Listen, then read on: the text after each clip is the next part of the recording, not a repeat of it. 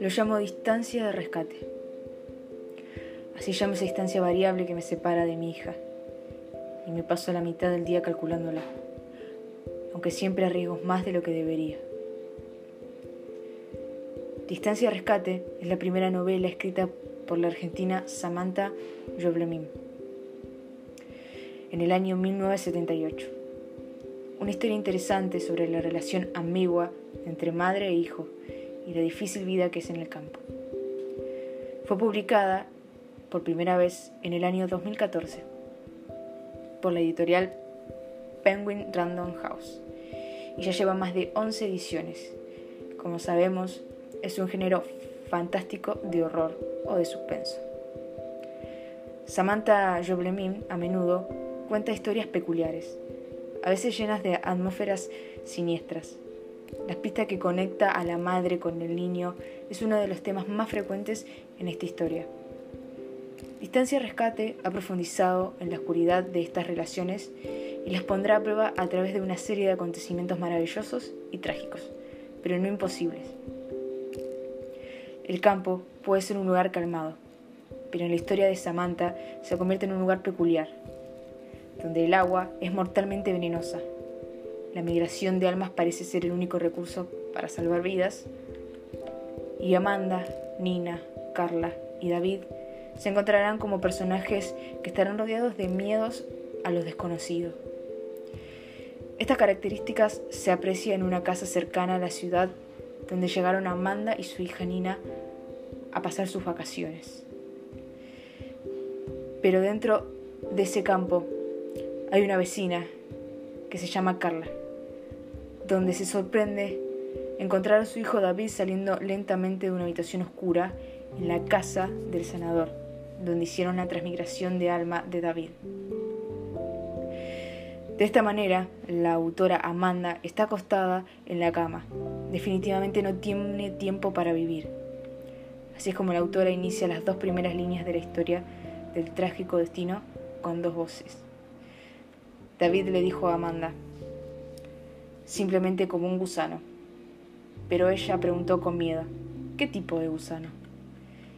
El lector está atrapado por los pensamientos de una madre, y ella libró una lucha cuesta arriba internamente, en caso de que la distancia con su hija le despertara el miedo. Cuando el niño continúa con su pregunta, ¿por qué la madre siempre hace esto para ir más allá de lo que pueda pasar? la distancia de rescate. En estas 124 páginas que componen el libro, serás testigo de los recuerdos y temores de Amanda, porque distancia de rescate casi puede cuestionar las complejas relaciones interpersonales y el miedo a lo desconocido. A través de todas las imágenes desgarradoras e inquietantes que deja preguntas como ¿hay un punto exacto en el que todo cambiará? Ese es el punto exacto más obvio o se pasa por alto el detalle. ¿Qué sucede cuando una madre se encuentra a su hijo algo completamente diferente de lo que creía conocer? Pero vamos a pasar un poco a las miradas de los distintos lectores.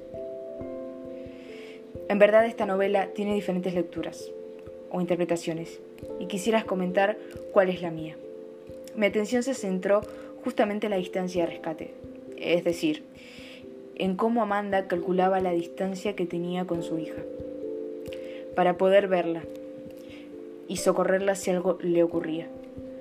Aunque hay una cierta incertidumbre que me quedó ya que en la novela no se deja en claro qué enfermedad tenía David, ni tampoco si Nina tenía lo mismo que él. Pero tuve dos interpretaciones al respecto con la parte del final de este cuento. Mi opinión es que Nina o Amanda tienen una parte de alma o cuerpo de David, ya que se conectan con él y Nina termina teniendo la misma enfermedad que él.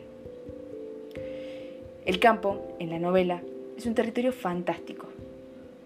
Para salvar a los hijos, la gente acude a una señora que los sana, gracias a la transmigración.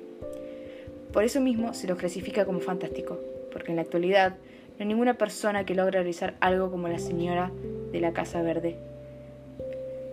Como antes mencioné, es un género fantástico. Y si no lo sabían, los géneros fantásticos tienen tópicos. Pero para que lo entiendan mejor, a continuación voy a mencionar los tópicos fantásticos.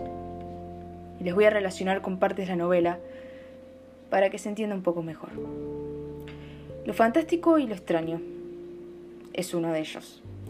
En la novela se puede representar bien este tópico como cuando David y el caballo tocan o toman el agua de la laguna. Algo tan común como el agua desató una tragedia que luego es contada. Otra es la realidad y ficción.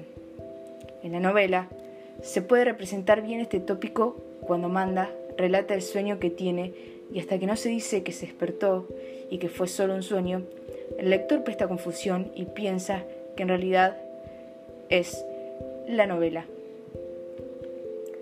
Otro de los tópicos es el pasado y el presente. En la novela se puede representar bien este tópico como cuando al principio de la novela narran a Amanda y a David hablando, pero nos damos cuenta que en realidad es el final de la novela. Otro tópico es el yo y el otro. En la novela se puede representar bien este tópico, cuando Amanda está en la salita y logra ver y sentir todo lo que su marido hace para ir al lugar donde estaban. Otro tópico es la racional y lo irracional. En la novela se puede representar bien este tópico, como cuando David con tan solo mirar a los patos los mata. Algo que sabemos en la vida real no puede suceder. Verdad y mentira es el último tópico de lo fantástico. En la novela se puede representar bien este tópico, como cuando Carla le miente a su marido y va a escondidas a la casa de la curandera a que lo ayude con David a que siga sobreviviendo.